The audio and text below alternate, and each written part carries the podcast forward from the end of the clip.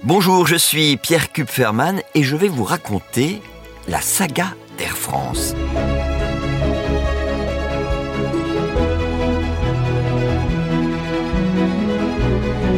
La saga Air France, Pierre Kupferman, épisode 4. Comment voyagerons-nous dans 10 ans? Pour parler de l'avenir de ces quelques années avant le centenaire, j'ai à mes côtés Anne Rigaille, la directrice générale d'Air France. Bonjour et merci de nous accueillir. Ma première question porte sur la flotte, la flotte d'Air France qui a beaucoup évolué ces dernières années et notamment après la crise Covid. Qu'est-ce que vous avez prévu pour les 10 ans qui viennent? Alors on travaille dès aujourd'hui pour qu'elle n'ait rien à voir avec la flotte d'aujourd'hui, ou qu'en tout cas qu'elle se transforme euh, très rapidement, puisque vous le savez, notre enjeu c'est de nous décarboner le plus vite possible. Le premier levier c'est de renouveler la flotte. On est obligé d'avoir une vision de la flotte quand vous achetez un avion, c'est pour 30 ans. Donc on réfléchit déjà à l'horizon 2030 et au-delà. Donc aujourd'hui, on est en train d'entrer des avions qui seront toujours présents en 2030. On a commandé en moyen courrier 60 Airbus 220. On vient de recevoir le 29e, donc on en est à peu près à la moitié.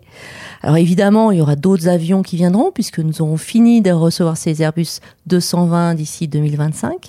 En long courrier, ce sont des Airbus 350 qui arrivent. On en a commandé 41, on en a déjà 21. Euh, Et là aussi, il faudra compléter pour continuer à renouveler cette flotte et avoir 70% en 2030 d'avions de nouvelle génération qui consomment en gros 20 à 25% de carburant en moins et qui émettent 34% de bruit en moins. Donc c'est essentiel pour notre trajectoire. Et donc une flotte qui soit moins impactante en termes d'empreinte carbone, qui soit plus respectueuse des riverains, donc qui répondent aux enjeux sociétaux euh, auxquels nous devons faire face. On a déjà vu un certain nombre de d'avions qui étaient dans la flotte historique d'Air France qui ont disparu, le Boeing 747, l'A380. Est-ce que ça veut dire que, par exemple, on est en 2033, il n'y a plus d'A320, A319, A321, il n'y a plus de 777 alors, euh, le plan de flotte évolue souvent, mais clairement, la suite à 320, 318, 319, 320 commence à sortir de flotte. Hein. On est en train de sortir les A318 et les A319 qui sont remplacés par des Airbus 220. Et ensuite, les A320 d'ancienne génération vont sortir et vont eux aussi être remplacés par des avions de nouvelle génération qu'il faudra effectivement euh, sélectionner.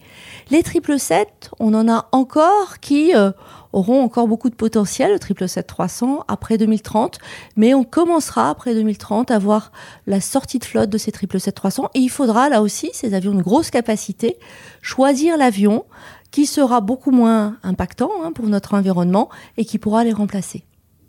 J'ai une question euh, toute bête.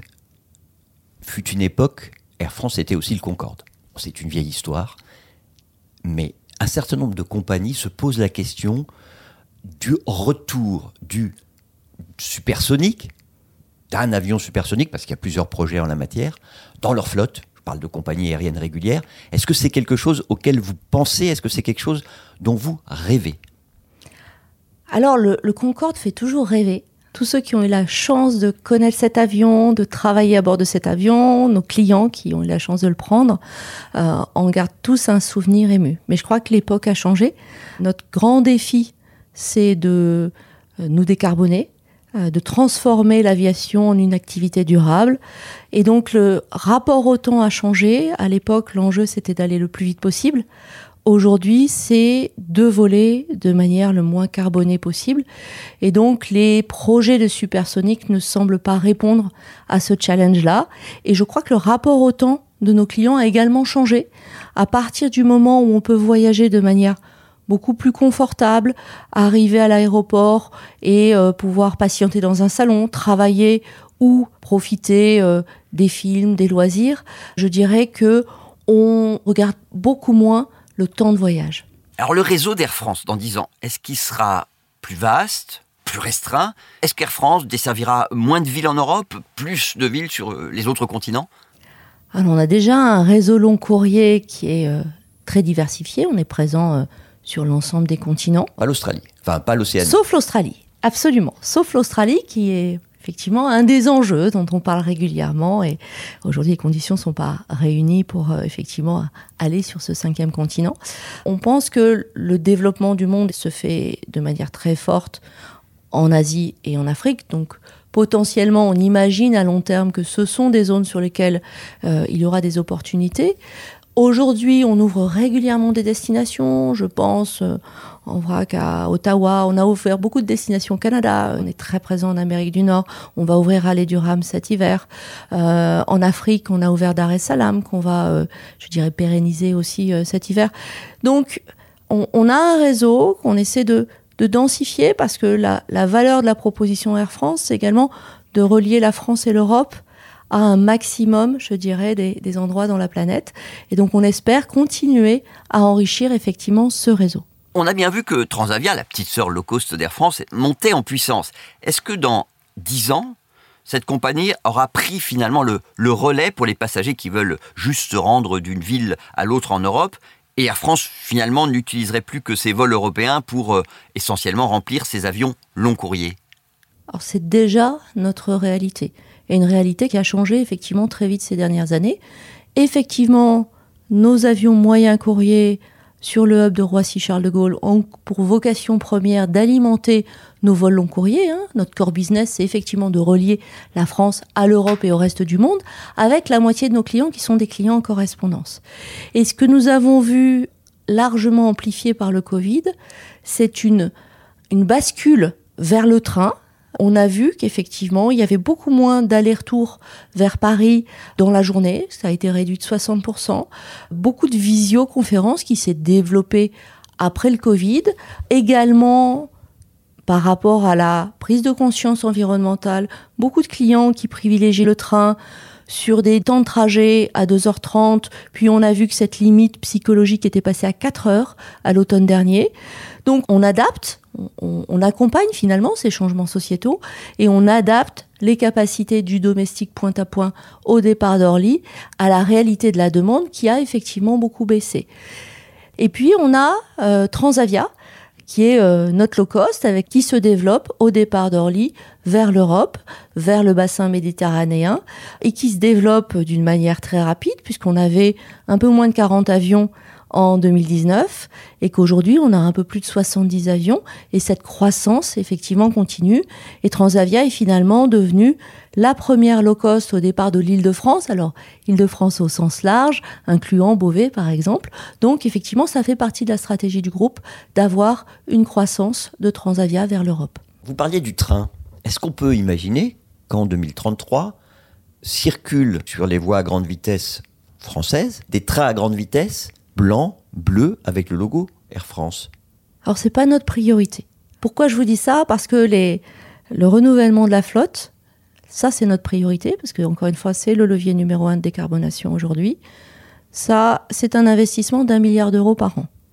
Quand vous rajoutez les surcoûts pour décarboner nos carburants, donc les carburants durables, aujourd'hui c'est 100 millions d'euros, à l'horizon 2030 c'est 1 milliard d'euros de surcharge par rapport au coût actuel du carburant on voit bien que l'essentiel de nos résultats va être dirigé vers la flotte ou vers les carburants durables. En revanche, ce qu'on développe euh, de manière très convaincue et engagée, c'est une intermodalité. On a aujourd'hui 33 gares en France qui sont connectées, euh, sur lesquelles on peut faire des parcours de correspondance train, puis avion ou avion plus train. Et donc le train est aussi un moteur d'alimentation de nos avions moyens courriers et long courriers à Roissy ou à Orly et ça permet effectivement d'offrir euh, une partie de trajets sur lesquels nos clients peuvent faire le choix du train ou de l'avion. Il n'y a plus de Roissy-Lille, de Roissy-Bruxelles, de Roissy-Strasbourg et donc on a construit des trajets intermodaux train-avion et on travaille avec la SNCF sur des propositions de plus en plus euh, faciles à utiliser pour nos clients. Vous disiez qu'il y avait moins de voyages d'affaires, en tout cas en France, ce que vous nous avez expliqué il y a quelques instants. Vous le voyez comment le voyage d'affaires dans, dans 10 ans? Est-ce qu'il y aura encore la place qui aujourd'hui est dévolue au voyage d'affaires ou qui était traditionnellement dévolue avant la crise Covid au voyage d'affaires dans un avion, gros contributeur financier? Est-ce que cette place sera la même en 2033 Est-ce qu'elle sera revenue au niveau de 2019 Alors, je n'ai pas la boule de cristal, Ce qu'on peut voir, c'est que les voyages d'affaires en France, effectivement, peinent à revenir parce que beaucoup ont déjà basculé sur le train. En revanche, nous voyons le voyage d'affaires ou le voyage dans les cabines avant et le voyage euh, qu'on peut qualifier de business revenir de manière euh, beaucoup plus significative sur le long courrier parce qu'il est beaucoup plus compliqué de signer un contrat, de négocier euh, un projet, surtout avec des cultures différentes, avec du décalage horaire par visioconférence. Donc, ce qu'on voit, c'est qu'aujourd'hui, on est revenu à plus de 80% euh, du niveau des voyages d'affaires que nous voyions en 2019 sur l'année 2023. Donc, notre enjeu, c'est d'offrir un transport de plus en plus durable par avion parce qu'on sait que euh, certaines négociations ne se feront jamais par visio. Et la première classe? Alors la première classe, ça reste un, comment dire, un symbole, une vitrine, euh, ça reste un rêve pour les clients. On ne l'a pas sur tous nos avions, on l'a sur, euh, sur 25 de nos avions long courrier, sur les destinations, je dirais, les, plus premium. On souhaite garder cette première classe. Euh, c'est une première classe euh, qu'il nous faut renouveler d'ailleurs. Donc on aura euh, l'an prochain l'annonce d'une nouvelle première classe.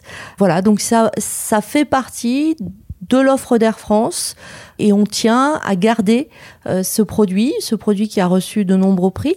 Mais je dirais que ça permet effectivement de tirer vers le haut l'ensemble de, de la proposition d'Air France. En 2033, l'intelligence artificielle sera partout. On parle de ChatGPT, mais d'une façon générale, de, des outils d'intelligence artificielle. Et alors, chez Air France, ce sera quoi l'intelligence artificielle en 2033 Alors, ce sera pousser beaucoup plus loin ce que nous commençons déjà assez largement à faire. Hein. Donc, euh, il y a quelques années, on a développé la maintenance prédictive grâce à l'intelligence artificielle qui fait ses preuves. Donc on avait commencé sur le 380, ça permettait de simuler à quel moment une pompe d'un 380 tomberait en panne et d'éviter qu'il tombe effectivement en panne, avec toutes les conséquences euh, pour nos clients, pour nos coûts. Euh, et on a développé finalement ces capacités prédictives sur l'ensemble de nos avions et de plus en plus de sections de nos appareils. Donc c'est aujourd'hui live et ça nous aide énormément. Je vais poser la question qui fâche, parce que techniquement, l'intelligence artificielle, dans 10 ans, elle permettra à un avion de voler sans pilote. Alors, je ne sais pas si les passagers sont prêts à imaginer prendre l'avion sans pilote, mais un seul pilote, au lieu de deux, comme c'est le cas aujourd'hui, sachant qu'à une époque, on en avait trois. Ça vous paraît possible ou pas? Je dirais que ça ne nous paraît pas souhaitable. Autant la technologie sert la sécurité des vols en permanence. Et à chaque fois que nous avons des incidents, nous travaillons à identifier l'ensemble des causes et à regarder à chaque fois si, alors évidemment des procédures, mais aussi des technologies nouvelles peuvent finalement mettre encore plus à distance euh, les incidents. Vous savez qu'on est le transport le plus sûr, mais que c'est un travail de tous les jours. Je suis dirigeante responsable de mon entreprise. J'analyse avec les équipes l'ensemble des incidents. Et donc, euh, on s'appuie beaucoup sur la technologie. Pour autant, quand on a une urgence à bord, hein, ça m'est arrivé d'être dans un cockpit, d'avoir la, la roulette de nez bloquée, on voit que ça va très très vite. Et que les deux pilotes sont extrêmement occupés. On connaît tous je dirais, les défaillances qu'on peut avoir sur la technologie. Donc, je pense qu'on n'y est pas prêt. Donc, l'intelligence artificielle et la technologie, ce sera plus pour faire monter encore plus haut le niveau de sécurité des vols, mais au service des deux pilotes. Donc, même si Ryanair devait le faire, pas Air France. Je crois qu'aujourd'hui, on n'en est vraiment pas là. Vraiment pas là.